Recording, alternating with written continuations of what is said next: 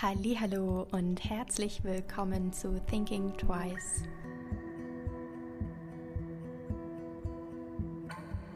Herzlich willkommen zu meinem Podcast. In meiner heutigen Folge habe ich mit der lieben Laura gesprochen. Wir haben über Minimalismus geredet, ihren Weg hin zum Minimalismus, ihre Struggles, aber auch wie ihr anfangen könnt, ein bisschen minimalistischer zu leben. Wir haben darüber geredet, in welchen Bereichen es ihr schwerfällt, wie sie mit Konsum im Allgemeinen umgeht und auch was für Challenges sie sich selber gesetzt hat, um minimalistischer zu leben, beziehungsweise auch ein Gefühl dafür zu bekommen, wie viel sie konsumiert oder nicht konsumiert. Viel Spaß beim Hören! Herzlich willkommen zu meinem Podcast. Heute habe ich die liebe Laura hier. Halli, hallo. Hallo. ich freue mich sehr. Ich freue mich auch sehr, dass wir es geschafft haben. Ähm, möchtest du dich gleich mal kurz vorstellen? Wer bist du denn überhaupt? Ja, ähm, wer mich nicht kennt, ich bin Laura Mitula.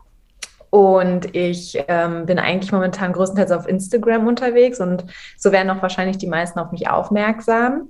Äh, momentan hauptsächlich mit meinem privaten Instagram-Account, Laura Mitula. Also genauso wie ich heiße, ähm, heiße ich dort eben auch auf äh, Instagram. Und dann habe ich aber auch noch einen anderen Instagram-Account namens The OGNC. Also OGNC ist halt auch mein Bloggesin, welches ich seit 2017 ähm, habe und über die Themen Nachhaltigkeit, aber auch Minimalismus schreibe und Artikel veröffentliche. Und ich das sehr, sehr, sehr wichtig finde, dass man Nachhaltigkeit mit dem Thema Minimalismus auch ein bisschen koppelt, weil ich finde, dass wir uns eben nicht grün konsumieren können. Und ich glaube, das ist so der Punkt, der mich so am meisten und am größten ausmacht, dass ich halt finde, dass egal wie nachhaltig ein Produkt eben auch ist, dass wenn wir auch von diesem Produkt zu viel konsumieren, eben auch irgendwie nichts Nachhaltiges geschaffen haben. Ja. Jetzt hast du schon gesagt, Minimalismus ist so dein Thema. Genau. Was bedeutet Minimalismus überhaupt für dich? Also so, dass wir so ein bisschen so eine Definitionsgrundlage für das Gespräch haben. Ja, also ich will halt gar nicht so Minimalismus über alle Köpfe hinweg definieren. Ich finde halt Minimalismus ist so auch ein sehr ein hm, persönliches Ding, wie das jeder für sich so sieht. Ich meine, es gibt halt Menschen, die beziehen sich halt irgendwie minimalistisch auf irgendwie einen bestimmten Punkt. Also wenn man ja, finde ich, persönlich ähm, nur Klamotten reduziert besitzt, dann finde ich das auch schon total super. Dann gibt es ja auch diese, diese Minimalisten realistischen Bilder im Kopf, dass jemand irgendwie in einer weißen Wohnung mit einem Stuhl und einer Matratze ähm, wohnt. Mhm. Und dann gibt es, also es gibt so unterschiedliche Bilder. Ähm, ich persönlich für mich würde es so definieren, dass ähm, man von allem nicht zu viel konsumiert und das, was man konsumiert, auch wirklich sehr lange behält, besitzt, versucht zu reparieren und nicht halt ständig neue Dinge anschafft, sondern ähm, und halt darauf auch achtet, dass es halt in der Wohnung nicht mehr wird, sondern ähm, ja, sich mit auch vielleicht weniger Dingen zufrieden gibt mhm. und glücklich ist und diese Dinge eben auch pflegt. Mhm. Und ähm, es ist natürlich dann auch wieder so eine Aneinanderreihung, finde ich, dass das für mich auf jeden Fall so gilt, dass ich ja dadurch, dass ich weniger Dinge besitze, aber jetzt nicht gar keine Dinge besitze, also ich besitze schon Dinge, mhm. aber halt nicht diesen Hyperkonsum mitmache, und dadurch, dass ich eben nicht diese extrem vielen Dinge besitze, natürlich auch vielleicht eine etwas kleinere Wohnung haben könnte, weil ich eben nicht diesen Platz brauche, zum Beispiel. So definiere ich das für mich. Zum Beispiel aber auch im Mobilitätsbereich, das, das ist natürlich auch wieder, ne, wieder so eine Sache mit Minimalismus. Und äh, wo wohnt man eigentlich? Oder hat man Kinder, hat man keine Kinder? Deswegen meine ich, das ist ganz individualisiert. Und ich habe keine Kinder, ich wohne in Berlin, super, super zentral und bin zum Beispiel auch gar nicht auf ein Auto angewiesen und kann halt alles mit dem Rad machen. Ähm, erstmal mit der, mit der Freizeit kann ich alles mit dem Rad machen, aber ich kann auch mit dem Rad in Urlaub fahren und brauche halt eigentlich gar kein Auto. Und wenn ich ein Auto wirklich, wirklich brauche, dann steht direkt vor meiner Haustür, ungelogen, direkt vor meiner Haustür ein Carsharing. Und mhm. das bedeutet für mich auch irgendwie auch so minimalistisch zu leben, dass ich halt auch irgendwie gar nicht auf Dinge so richtig angewiesen bin, diese mhm. zu besitzen. Mhm. Spannend, ja. Äh, vor allem das mit dem Auto, ja. Das ist äh, völlig individuell auch. Natürlich, wo man ja, wohnt und auch wie die Infrastruktur ist. Und ähm, Ja. Und eine sehr, sehr, das möchte ich direkt vorweg sagen, total privilegierte, mhm. äh, ein privilegierter Lebensstil, weil ich es ja mir aussuche, so zu leben. Ne? Also es können, also es gibt halt die eine Art ähm, Menschen, die halt eben nicht so privilegiert sind, ähm, für die ist es jetzt nicht eine Selbstverständlichkeit, ähm, wenig zu besitzen, weil sie es besitzen wollen, sondern sie müssen wenig besitzen, mhm. weil sie es sich nicht anders leisten können und sie müssen die Dinge lange tragen und lange im, in der Wohnung haben, weil sie sich auch nichts Neues anschaffen können. Ne? Ja. Und bei mir ist es halt diese bewusste Entscheidung und dadurch halt total krass privilegiert. Und ja, das sieht man ja momentan auch sehr, sehr, sehr, sehr stark, finde ich, ähm, am Vanlife diese Vanlife äh, Instagram-Accounts, die es ja momentan äh, wie Sand am Meer gibt. Und es gibt natürlich auch ganz viele Menschen, die sind halt wohnungslos und die können sich keine Wohnung leisten und müssen in einem Auto schlafen. Und dann gibt es ja diesen sehr privilegierten Lebensstil, in einem Van zu leben und durch die Welt zu reisen. Also und genau so ist es eigentlich auch sehr gut vergleichbar mit dem minimalistischen Lebensstil. Das sollte auch nochmal allen bewusst sein, auf jeden Fall. Finde ich gut, dass du es gesagt hast, so als kleiner Vor-Disclaimer so von dem Gespräch. Ja. Total. Man muss dazu auch sagen, kleine Anmerkung, äh, dass es ja bei mir, dass ich ja genau aus diesem noch nicht privilegierten ja komme. Also ähm, das gehört natürlich jetzt auch ein bisschen zu meiner Lebensstory, dass äh, mein Vater, aber auch mein Opa Binnenschiffer waren und ähm, Natürlich ist das auch wieder natürlich mit Privilegismus verbunden, dass man ein Schiff besitzt, aber es war halt ja deren Job. Also ähm, haben halt Güter von A nach B transportiert und waren halt gezwungen, auf 30 Quadratmetern mit halt Ehefrau und zwei Kindern zu wohnen. Ja. Und das war natürlich auch ein Muss. Also es ging ja nicht anders so. Die haben halt einen Job gehabt und damals war es ja auch so, dass ähm, Kinder ja auch oft gar nicht entscheiden konnten, ich will jetzt äh, irgendwas anderes machen, sondern man hatte halt oft einfach immer nur das gemacht, was ja irgendwie der Vater gemacht hat. Also der Sohn macht immer nur das, was der Vater gemacht hat und dann wird eben sozusagen der Beruf in die Wiege gelegt. Und ähm, ja, so kam dann eben mein Vater auch ähm, zur Binnenschifffahrt und hatte dann eben auch ein Schiff irgendwann, aber nochmal ein, ein eigenes irgendwann. Und dann haben wir da eben mit meiner Mutter und auch mit meiner Schwester und eben ich zu viert auf 30 Quadratmetern gewohnt, ohne Dusche.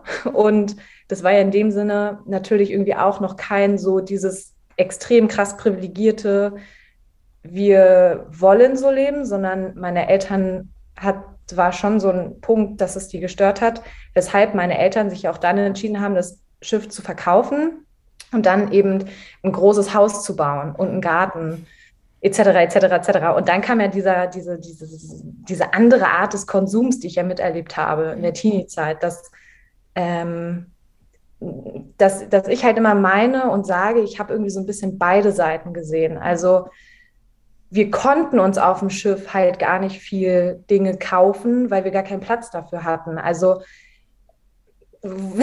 also selbst die Lebensmittel, wir konnten halt irgendwie nur auf einen Quadratmeter Lebensmittel zu viert ähm, lagern und da kann man dann eben einfach nicht ähm, hamstern, funktioniert nicht. Und Dinge halt sehr, sehr stark lagern oder irgendwie ganz wie eine Tiefkühltruhe, sowas gab es bei uns nicht, sowas ging's, ging einfach nicht.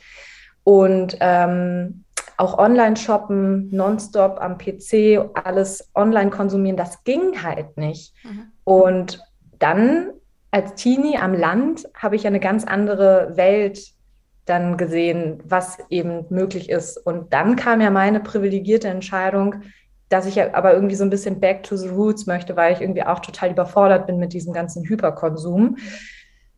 Genau, das wird auch nochmal so zusammenfassend, dass ich so ein bisschen beide Seiten, mhm. ähm, also in beide Seiten so reingucken konnte. Das heißt, du hattest aber hattest du so eine Zeit des Aufbegehrens, sage ich jetzt mal, wenn ihr aufs Land gezogen seid, in das Haus? Das heißt, ihr hattet dieses klassische Bild von einem gut bürgerlichen Haushalt oder einer Familie. Ähm, hast du dann gemerkt, dass dein Konsum gestiegen ist oder euer, weil ihr mehr Platz hattet? Und ähm, wie hat sich das dann mm. auch geschiftet? Vielleicht wieder so, wann hast du dich entschieden, dass das too much ist und wann und wie hast du das gemacht? Ja, es, es ging tatsächlich, also ich glaube von mir aus selbst gar nicht. Also man muss auch dazu sagen, ich wir waren, ich, ich kenne das Land nicht. Also meine Eltern haben in Berlin ein Haus gebaut. Ähm, also, ähm, es war halt nie komplett so abseits, sondern wenn dann halt so direkt nach Berlin und dann halt ja wirklich sofort. In Berlin hat man ja sehr, sehr, sehr viel ne, Konsummöglichkeiten. Ähm, es waren bei mir halt eher Freundinnen, die mich dazu getrieben haben. Und da hat man aber auch ganz, ganz, ganz schnell gemerkt, dass man ähm, diesen Konsum verfällt durch nicht nur, weil du es vielleicht möchtest, sondern einfach, weil, mh, mm, weil andere. Ja, so ja wie soll ich vorleben, mitleben. Ja, nicht nur vorleben, sondern auch ähm, so dir das Gespür geben, das macht man so. Mhm. mhm. Das, das, möchte die Gesellschaft so. Verstehe. Mhm. Und irgendwie fand ich das halt selber nicht so immer richtig. Also ich kann mich sogar noch an die Grundschule erinnern, dass ich mich da auch geprahlt habe, wie wenig Schuhe ich besitze, aber ausgelacht wurde, wie wenig Schuhe ich besitze. Ah. Ähm, und dann kam halt so dieses gesellschaftliche Ding eher dazu, dass ich dann, glaube ich, eher tatsächlich angefangen habe zu konsumieren, weil das so die Gesellschaft will, weil man das ja so macht. Und letztendlich halt dann auch immer mit einer Freundin weil sie eben super gerne einkaufen. Also weil sie, für sie war halt Shoppen ein Hobby. Mhm. So, und dann geht man da halt mit, weil das macht man ja so. Mhm. Mhm. Ja. ähm, und ja, man lässt sich halt ein bisschen mitreißen, aber ich würde trotzdem sagen, dass ich nie, nie, nie, nie, nie, tatsächlich nie richtig, richtig, richtig viel konsumiert habe.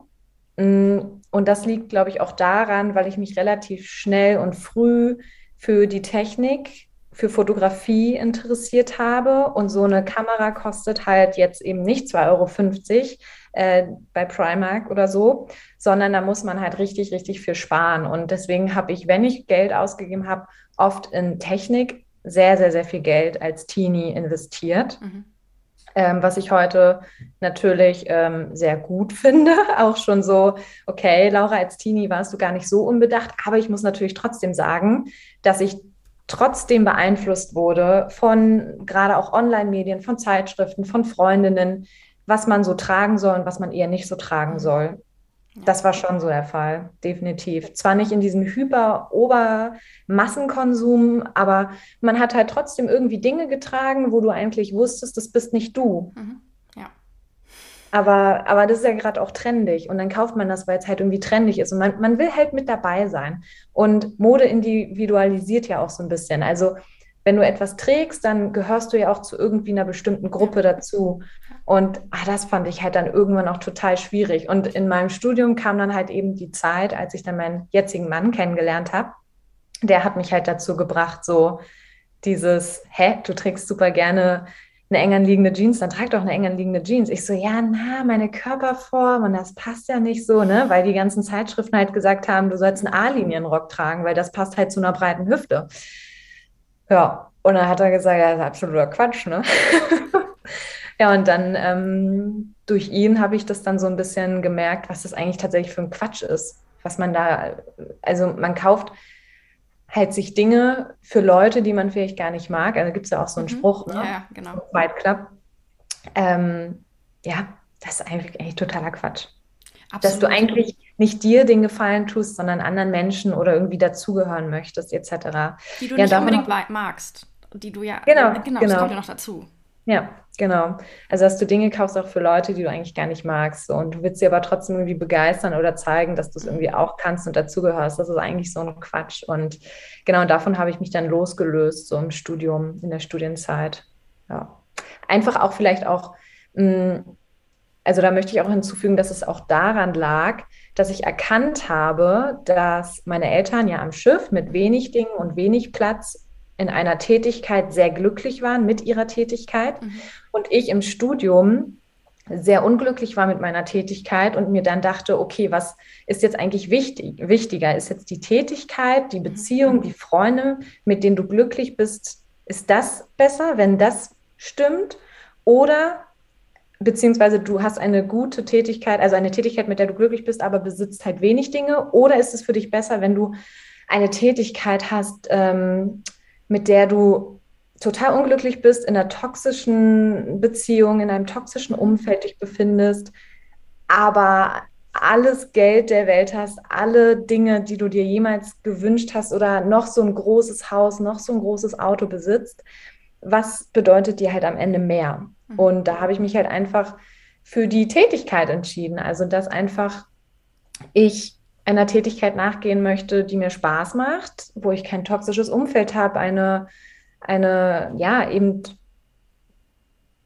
lieber auf Dinge verzichte, als eben auf, ein, auf, auf eine Tätigkeit, die mir Spaß macht. Und ja, das ist mein Weg. Und ich würde halt meinen auch, dass wir auf jeden Fall mit Dingen glücklich sein können, mhm. Aber Dinge sind nicht der ausschlaggebende Grund, warum wir glücklich sind. Mhm. Sehr spannender Versteht. Gedanke. Ja, ja, voll, voll. Aber muss ich, deshalb habe ich jetzt so eine Pause gelassen, weil das muss man erstmal so setzen lassen. ja, also ich glaube so, du kannst, du kannst auf jeden Fall ganz viele Dinge besitzen und du kannst natürlich auch mit diesen Dingen glücklich sein. Ja. Aber die Dinge selbst sind nicht der ausschlaggebende Punkt, wieso du glücklich bist. Das, da würde ich halt tatsächlich ähm, ein bisschen meine Hand für ins Feuer halten, dass eben da so Freunde, Familie, Beziehungen, und die Tätigkeit ähm, eine viel, viel größere und zentralere Rolle spielen. Ja. Und deswegen habe ich mich halt so ein bisschen dafür eher entschieden, nicht den Fokus auf Dinge zu setzen, sondern auf Momente, Beziehungen, auf die Tätigkeit. Mhm. Und ja, Dinge können kommen, aber Dinge dürfen auch gehen.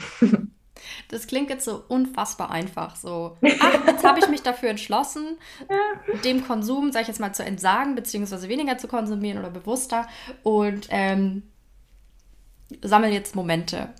Ja. Das klingt so einfach, aber es ist ja eigentlich gar nicht einfach so. Ja, ja, ja, ja. Vor allem, weil wir auch in dieser Konsumfalle ja sehr krass gefangen sind, also wie so ein Teufelskreis im Hamsterrad, sage ich auch immer, ja.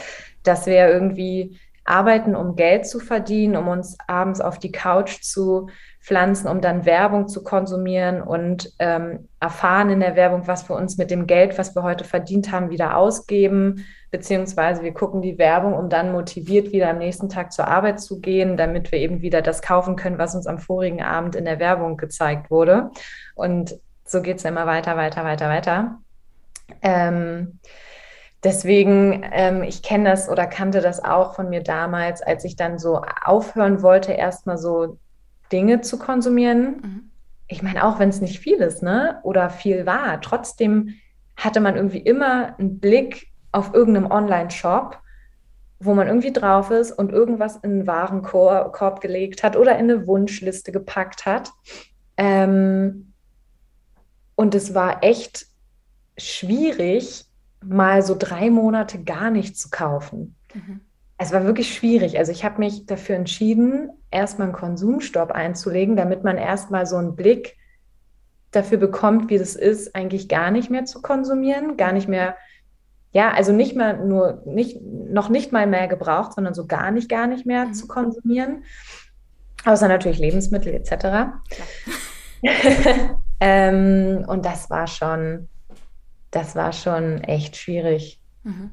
Also ich kann das auch gar nicht, gar nicht mehr beschreiben. Ich weiß, dass ich da mir dann eine Wunschliste gemacht habe mit drei Dingen, die ich mir im ganzen Jahr kaufen wollte.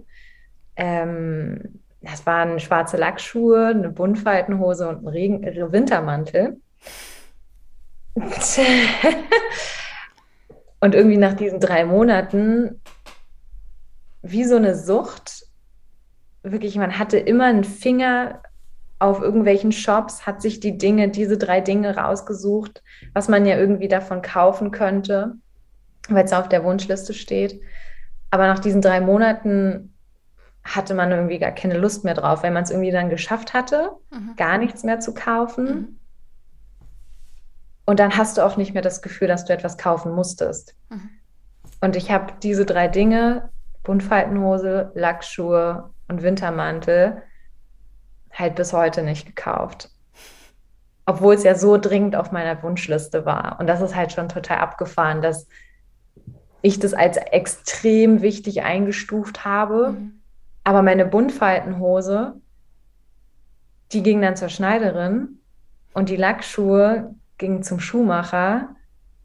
ja, und die Winterjacke wurde dann eben von meiner Mutter genäht, weil ich es nicht kann. und dann hat das halt noch alles fünf Jahre weitergehalten. Und das ist halt schon total unfassbar eigentlich, wie wir eigentlich immer so diesen Drang haben, Dinge neu zu konsumieren, aber eigentlich das gar nicht so, so, so essentiell ist. Und das aber auch einfach wirklich so ein Teufelskreis ist und unser Finger immer irgendwie auf dem Knopf halb gedrückt hängt.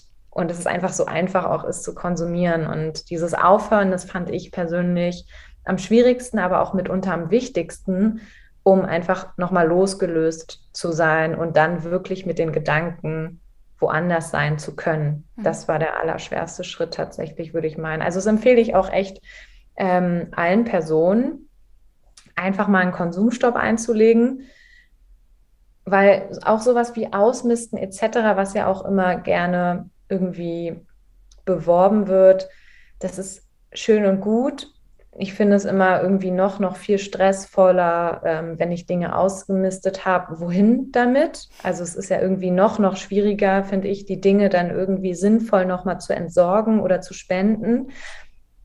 Deswegen einfach mal nichts tun. Also auch einfach nichts kaufen. so. ja. Ist auch schwierig, tatsächlich. Aber es macht was in einem. Mhm. Ja, anscheinend, weil du machst es ja immer noch. So, von daher hat es was gemacht bei dir. Ja, total. Also ich kaufe jetzt schon ab und zu mal was, weil einfach jetzt so fünf Jahre später, da kann man leider, also meine Lackschuhe zum Beispiel, die sind jetzt wirklich ruiniert. Die, also ich krieg sie nicht mehr. Also der Schuhmacher, der ist auch schon jetzt einfach, nee, geht nicht. Also du hast mich ja auch schon ganz, ganz, ganz am Anfang so gefragt, ja, so gibt es dann irgendwie auch vielleicht irgendwann mal Dinge, die man dann gar nicht mehr retten kann. Und natürlich gibt es diese Dinge. Ja. Und genau, das sind so meine Lackschuhe. Aber am Ende denke ich mir, okay, ich wollte sie halt eigentlich schon vor fünf Jahren wegschmeißen, habe es nicht getan, habe sie zum Schuhmacher gebracht. Ähm, und da muss ich auch ehrlich zugeben, dass es auch wieder so ein krass privilegiertes Ding ist, weil einfach die Kosten, diese Schuhe zu reparieren, bei 75 Euro lagen. Und für 75 Euro kriegst du halt einfach Fast Fashion Schuhe, keine Ahnung, wahrscheinlich schon zwei Schuhe, Schuhpaare. Ja, so, und das ist halt echt so ein blödes System, ja. dass einfach die Reparatur von Dingen mittlerweile teurer ist, als sich die Dinge neu anzuschaffen. Und deswegen möchte ich auch an dieser Stelle KonsumentInnen gar nicht so die Schuld geben, sondern einfach auch wieder der Politik, dass es einfach gar nicht so richtige Reize gibt, so, so ähm, positive Anreize, um die Dinge länger zu tragen oder zu pflegen, weil gefühlt bringt es uns halt niemand bei. Also ich hatte es in der Schule halt so Textilwerkstoffkunde etc. hatte ich das nicht. Und hm. ähm, die Kosten, die Preise, wenn man in ein Geschäft geht und halt Dinge kosten neu günstiger als zur Reparatur zu bringen, dann ist das einfach Mist. Kann ich einfach nur so sagen. Ist es auch, ja, absolut. Absolut, vor allem, weil es auch so viel einfacher ist, dann sich was Neues zu kaufen. Richtig, genau, das ist halt der Punkt. Ne? Es ist halt, deswegen meine ich ja, dass es einfach so eine privilegierte Art und Weise ist, Dinge reparieren zu lassen mittlerweile, weil es ist einfach erstens teurer und zweitens mit mehr Zeit verbunden. Also alleine, dass ich, man muss ja sagen, Schuhmacher, Schuhmacherinnen sterben ja leider auch mittlerweile aus und bis ich halt irgendwie auch jemanden gefunden habe, und dann zu der Person hingehe und dann halt frage, ob das überhaupt möglich ist. Und im schlimmsten Fall wirst du sogar ähm, noch weggeschickt, weil dein Schuh lässt sich schlecht reparieren oder ja, es ist, ach, das ist einfach, ist einfach blöd. Absolut. Ja, ähm, ich habe es letztens wieder gemerkt, ich habe eine Hose gekürzt von mir ja. zu Hause. Und ich meine, erstens muss man das erstmal können. Ich bin da sehr glücklich, dass ich das kann, von meiner Oma gelernt mhm. habe. Ähm, und es ist natürlich zeitaufwendig. Und dann denke ich mir so, ich verstehe Leute, die sich dann einfach die Hose in vier unterschiedlichen Längen bestellen. Ja. Mhm. Und dann halt die drei Hosen, die nicht passen, wieder zurückschicken. Mhm. Tatsächlich. Ja. Oder ja, genau. nicht sich auf die Secondhand-Suche machen und die perfekte Hose suchen, whatever, und nicht die Möglichkeit oh, ja. haben. Hosensuche, Secondhand, äh, puh, schwierig. Mhm. Das habe ich dann ja. auch wieder gemerkt, ja. Meinst du, äh, Minimalismus ist gerade so ein Trend, vor allem so auf Social Media? Ich meine, du hast jetzt schon die Vans angesprochen. Finde ich, da kommt ja auch ja. so in dieser Minimalismus ein bisschen mit rein, aber auch diese ganzen Kapselkollektionen oder Kapseln, die man sich als Einzelpersonen auch zusammenstellt, so zu Hause. Meinst du, es ist gerade ein Trend? Ja, also was heißt Trend? Es ist hoffentlich ein langlebiger Trend. Also es ist ja schön, wenn etwas irgendwie aufploppt, was ja irgendwie auch essentiell ist. Und ich meine mit essentiell nicht Minimalismus im Sinne von wir konsumieren gar nichts mehr, sondern ich würde schon sagen, dass es total essentiell ist, dass wir zukünftig nur noch das konsumieren, was wir wirklich brauchen und dann eben auch auf die Qualität achten und ähm, da aber natürlich auch von den Unternehmen irgendwie eine gute Qualität, also wir können ja nichts dafür. Also so Kauf gute Qualität, ja, woran erkenne ich denn überhaupt eine gute Qualität, ist dann ja wieder die nächste Frage. Also es wird immer alles so auf die Konsumentinnen geschoben, aber am Ende sind es ja auch irgendwie die Unternehmen, die ja auch gute Qualität liefern müssen. Ja. Ähm, deswegen, so, was war nochmal die Frage? Ob es ein Trend ist. Also ob es ein Trend ist. Genau, ja. Also ich würde halt schon meinen, man sieht es ja auch jetzt momentan an diesen ähm, extremen Van-Anlauf, dass es ja auch eigentlich ähm, sehr öffentlich gemacht wird, dass es cool sein kann, auf einem sehr kleinen Wohnraum zu leben ja. oder zu reisen. Und bei diesen Van-Lives geht es ja in dem Sinne ja auch wieder um, ich entdecke Dinge, ich sammle Momente. Also das ist ja auch wieder so ein Lebensstil, wo ja gezeigt wird, ich brauche nicht viele Dinge, um glücklich zu sein, sondern was in diesem Moment wichtiger ist, ist es eben ähm, Momente zu genießen, festzuhalten und vielleicht sogar einer sehr glücklichen Tätigkeit, wahrscheinlich äh, einer sehr digitalen Tätigkeit nachgehen zu können. Ähm, und dieses Glück haben zu dürfen, ähm, ja, diese Tätigkeit von woanders umzusetzen ja. zu dürfen. Also es ist natürlich auch, ne, muss man natürlich sagen, also ich, ein, ein Dachdecker etc. kann jetzt nicht, ein Vanlife machen, beziehungsweise urlaubstechnisch ja, aber nicht langfristig ja. eben rumreisen. Das ist natürlich auch wieder so eine Sache, dass, dass nur eine bestimmte Zielgruppe, eine bestimmte Auswahl von Menschen machen kann, umsetzen kann. Und beim Thema Minimalismus ähm, grundsätzlich finde ich es halt schon, es ist auf jeden Fall machbarer für Menschen. Grundvoraussetzung ist natürlich eine Wohnung und dann also, verstehst du, was ich meine? so ein Vanlife ist halt einfach nicht für alle möglich. Ähm, ich könnte halt auch nicht mit meinem Maschinenmann, Maschinenboy einfach so lebenslänglich mit dem Van rumreisen. Es würde einfach auch nicht funktionieren. Außer ich bin diejenige, die alleine Geld verdient. ähm, ja, aber ich finde es halt schon so wichtig, und würde auch meinen, dass das ein wichtiger Punkt wird zukünftig, dass wir weniger Dinge, wenigstens weniger Dinge konsumieren.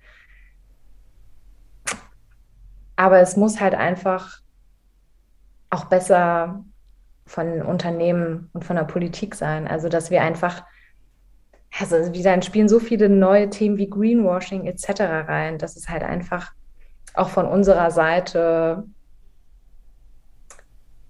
also dass wir einfach besser Dinge erkennen, was gut ist und was vielleicht eher nicht so gut ist. Welche Materialien, welche Stoffe sind gut. Ja, und das ist halt einfach schwierig. Es ist einfach sehr schwierig, auch für uns, wenn man sich die Statistiken anguckt, wie auch in den Kleidungsstücken der Polyesteranteil einfach von Jahr zu Jahr steigt. Ja. Ähm, das ist halt einfach schwierig für uns Konsumentinnen zu, ähm, am Ende zu unterscheiden. Ja. ja. Ist das jetzt gut? Genau darüber hatte ich mit äh, Doris ähm, geredet in der letzten ja. Podcast-Folge, auch über so ja, Polyester spannend. und Textilmüll und Recycling. Mhm. Ähm, und wie kompliziert es ist. Ja, das ist super kompliziert, ja. Ja, Verbundwertstoffe Wertstoffe etc. Also diese Mischmaterialien. Ja. Und dann wird ja überall damit geworben, dass es ja super nachhaltig ist, dass es ja recycelt ist und Ach ja, es ist halt, es fehlt an Aufklärungsarbeit überall und eigentlich finde ich es immer noch total krass, dass die ganzen Unternehmen damit halt so rumwerben dürfen, weil eigentlich ist es halt so eine krasse Verbrauchertäuschung. Ja. back to Minimalismus. Ja. Gibt es so einen Bereich, wo du sagst, boah, da fällt es dir richtig schwer? Also so ein Bereich, wo du sagst, oh, da fällt es mir schwer, minimalistisch zu sein. Mm, ja, momentan mag ich ja das total gerne, Fahrrad zu fahren. Und vom Fahrrad bin ich dann ja so aufs Rennrad gestiegen.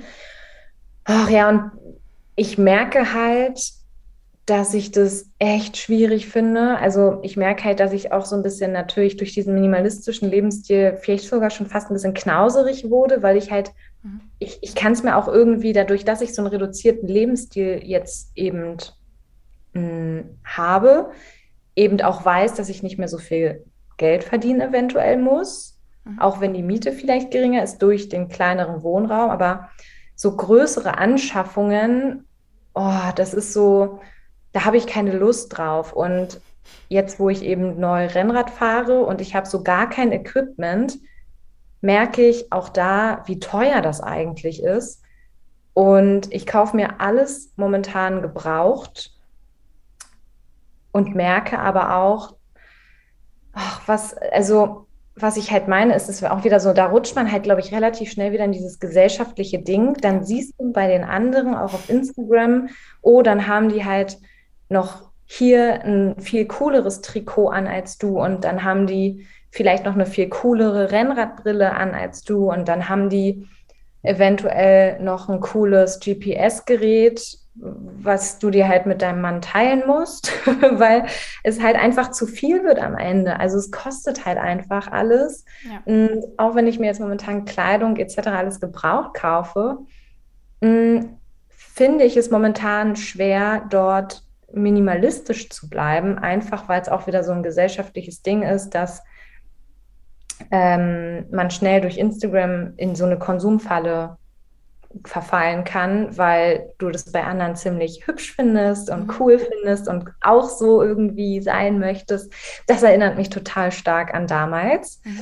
Ähm, und ganz schlimm finde ich das aber, wenn du es dann auch auf der Straße merkst. Also du selbst fährst ja auch gerne Rennrad und du hast dann halt nicht den coolsten Rennradhelm und dann wirst du halt plötzlich nicht gegrüßt auf der Straße, weil du halt ja. nicht das coolste Equipment anhast. Also auch an alle, die gerade zuhören und sich denken, was reden die da? Also es ist halt echt so, dass wenn man Rennrad fährt, dann grüßt man sich eigentlich, wie eben so Busfahrer oder mhm. MotorradfahrerInnen. Und ähm, beim Rennradfahren ist das genauso, aber es machen dann halt nur diese Ultra-Pros, die halt ja. so richtig cool gekleidet sind und irgendwie Equipment über 2000 Euro nur anhaben. Das Fahrrad selbst wird wahrscheinlich um die 7000 Euro kosten. Und dann wirst du halt nicht gegrüßt mit deinen gebrauchten von vor fünf Jahren Kollektion Kleidungsstücken und deiner eigentlich gar ja oder dem falschen Helm. Es ist halt einfach deprimierend und das habe ich jetzt auch wieder letztes Jahr, äh, letztes Wochenende, also vor zwei Tagen mitbekommen. Das ist echt deprimierend. Ich, also manchmal frage ich mich, liegt es am Equipment oder am Geschlecht? Muss ich auch hinzufügen. Ähm, habe ich mal eine Umfrage gemacht auf Instagram. Genau ja. dazu. Und es kam aber nicht, dass es nicht am Geschlecht liegt. Ja, das sagen sie alle. Ja. Das sagen sie alle. Ich hatte die Vermutung auch, aber es wurde dann, zumindest von meiner Instagram-Community, ähm, hm, ich weiß nicht, da bin ich mir auch noch so ein bisschen unschlüssig. Aber das ist halt so ein Punkt, wo ich meine, da muss ich mich momentan echt zusammenreißen beim Thema Minimalismus. Und da muss ich mir momentan sagen, mir reichen zwei gebrauchte Trikots und zwei gebrauchte Hosen erstmal aus zum Rennradfahren. Auch wenn ich nicht die coolsten, neuesten Schuhe habe und auch nicht eine coole Brille und kein GPS-Gerät. Das ist erstmal fein da muss ich damit leben, dass ich halt nicht gegrüßt werde und nicht dazugehöre. Ist so. Ist so, ja, voll. Absolut. Aber ich glaube, es hilft tatsächlich so, ähm, die, dass die Hörerinnen und Hörer merken, dass du auch einen Punkt hast, wo du vielleicht struggles, beziehungsweise das ist nicht auch an. Man muss nicht perfekt minimalistisch sein, wollte nee, ich damit nicht. sagen. So. Nee, also äh, was ich auch vorhin meinte mit, das reicht auch vollkommen ein Punkt aus.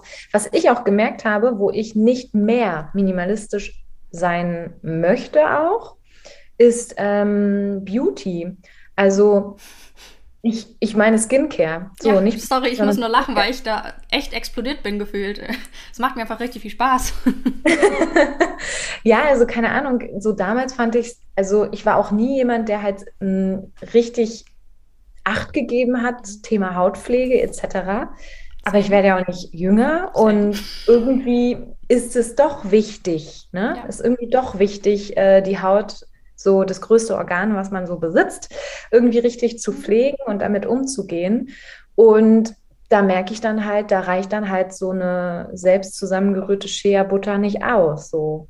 Das, ja. äh, also ich brauche andere Pflegestoffe und wenn man dann vielleicht noch so eine hormonelle Akne hat, dann, dann möchtest du oder andere Probleme, Hautprobleme, dann möchtest du da einfach oder musst vielleicht sogar zu anderen Inhaltsstoffen greifen. Und dann kann es sogar sein, oh Schreck, dass es auch nicht Naturkosmetik ist. Mhm. Und genau das ist so momentan jetzt seit einem gut halben Jahr bei mir der Punkt, dass ich mich total loslöse von diesem Gedanken, du musst alles perfekt, mhm. so wenig besitzen. Nee, also ich muss nicht so wenig besitzen, wie ich muss, sondern ich muss einfach schauen, wie viel ist okay für mich in dem Fall? Und ich meine, ich besitze jetzt halt ja auch nur von jedem Inhaltsstoff, den ich jetzt momentan relevant für mich empfinde, ja nur einmal. Und ich kaufe ja jetzt nicht gleich fünf Flaschen, nur weil es im Angebot ist, etc. Ja, ja was, ganz ehrlich, also ganz damals bin ich schon auf, ab und zu mal auf den Gedanken gekommen, oh, mein Lieblingsschupa gibt es irgendwie im Angebot 50, 70 Prozent, dann kaufe ich mir gleich zweimal. Mhm. so. Ähm, es ist so heutzutage nicht mehr, nee, also das, das hält ja schon auch dann vielleicht ein halbes Jahr, so ein Fläschchen und dann kaufe ich mir das halt einmal und warte dann, dann brauche ich das halt komplett auf und dann hole ich mir das halt wieder neu, so. Ja. Ähm, und dann ist es okay, wenn ich da halt irgendwie sieben, acht, neun, zehn Fläschchen im Badezimmer rumstehen habe. Also kein Stress. ja, äh, mein Mann lacht mich immer ein bisschen aus abends, wenn ich dann anfange, mit meinen ganzen Fläschchen da so zu hantieren. Aber für mich ist das äh, so ein richtig schönes Abendritual. Ja, genau, genau. Das ich würde auch tatsächlich gut. sagen, bei mir ist es auch tatsächlich so seit Corona mhm. auch einfach so ein Ritual. Du kommst runter. Ja. Es ist einfach entspannt. Einfach so ein Zacken Entspannung. Voll. Ich, ich, ich kann es auch gar nicht richtig beschreiben. Ich hätte mich auch nie vor einem Jahr, hätte ich gesagt, so, boah, krass, du hast viele Cremes und so. Hätte ich nie gedacht, dass ich so eine Person werde. Ja, krass. Herzlichen Glückwunsch. Ende 20. So. Ja, Kriegt man also, hat man da ein bisschen Angst, so. Nein. Aber es macht einfach, es ist einfach schön. Für mich wie so ein kleiner Spa-Moment. Ja, genau. Das kann ich unterschreiben. ähm, was würdest du den Hörerinnen und Hörern jetzt so als Endschlusssatz sozusagen mitgeben? Also was sollen sie versuchen? Sollen sie mal versuchen, drei Monate nicht zu konsumieren? Ähm, Challenge klingt immer so ein bisschen gleich in die Sportrichtung, aber also, was würdest du ihnen gerne mitgeben? Ja, ich glaube, so das Wichtigste ist gar keinen Stress machen, auch wenn man vielleicht das Gefühl hat, zu viel zu besitzen. Mhm. Ich würde halt auch meinen, wenn die Person, wenn Menschen das irgendwie schaffen, ihre Dinge auch gut zu organisieren und strukturieren und wissen, dass jedes, jedes einzelne Teil einen festen Platz hat, mhm dann ist das doch auch schon voll okay. Mhm. Also ich glaube, ähm, was mich persönlich halt immer so ein bisschen durcheinander gebracht hat, ist halt, wenn halt so Dinge rumfliegen und keinen festen Platz haben und dann hat man einfach Lust, alles loszuwerden, weil es irgendwie auch immer jedes Teil irgendwie mit einer Verpflichtung gebunden mhm. ist. Ja. Und ähm, wenn aber alle Dinge, die die Person besitzt, irgendwie nötig sind oder emotional daran festhängt, dann ist es auch völlig in Ordnung, wenn diese Dinge aber einen bestimmten Ort haben und eben nicht, also beziehungsweise auch gut gepflegt werden etc. Ähm, aber wenn man wirklich weniger besitzen möchte, dann finde ich halt, dass man eigentlich mit dem Problem, Kern des Problems anfangen sollte. Und das ist halt der Konsum selbst. Also mhm. ähm, ich selbst habe ja auch vor gut zwei Jahren Instagram-Post gemacht, dass ich merke und das auch leider bis heute sehe, dass die Sozialkaufhäuser leider alle voll sind mit vor allem Kleidungsstücken, weil Menschen sortieren aus, sortieren aus, sortieren aus und kaufen sich immer wieder Dinge neu. Und die Sozialkaufhäuser jetzt mittlerweile alle schon Zettel an den Türen haben, wir nehmen nichts mehr an. Das heißt, wir haben eigentlich mittlerweile genug aussortiert. Unser eigentliches Problem ist momentan der Neukonsum. Also lasst uns einfach grundsätzlich zukünftig weniger konsumieren, weil dann müssen wir auch eigentlich weniger ausmisten. Vielleicht später, weil wir ja nicht mehr so viel angehäuft haben. Ja. Ich finde, das ist das absolut perfekte Schlusswort für diesen Podcast, für diese Folge. äh, ich danke dir für deine Zeit. Ich werde natürlich deine ganzen, deinen Blog oder deinen ähm, Instagram-Account verlinken, ähm, damit die Hörerinnen und Hörer dich finden können. Bedanke mich Sehr für deine schön. Zeit. Ich danke dir für das nette Gespräch. Gerne. Ich hoffe, dir hat diese Folge gefallen. Wenn ja, erzähle es gerne weiter an andere wundervolle Menschen, Freunde, Familie und lass es sie wissen. Du kannst mich auch sehr gerne bewerten und dann freue ich mich aufs nächste Mal.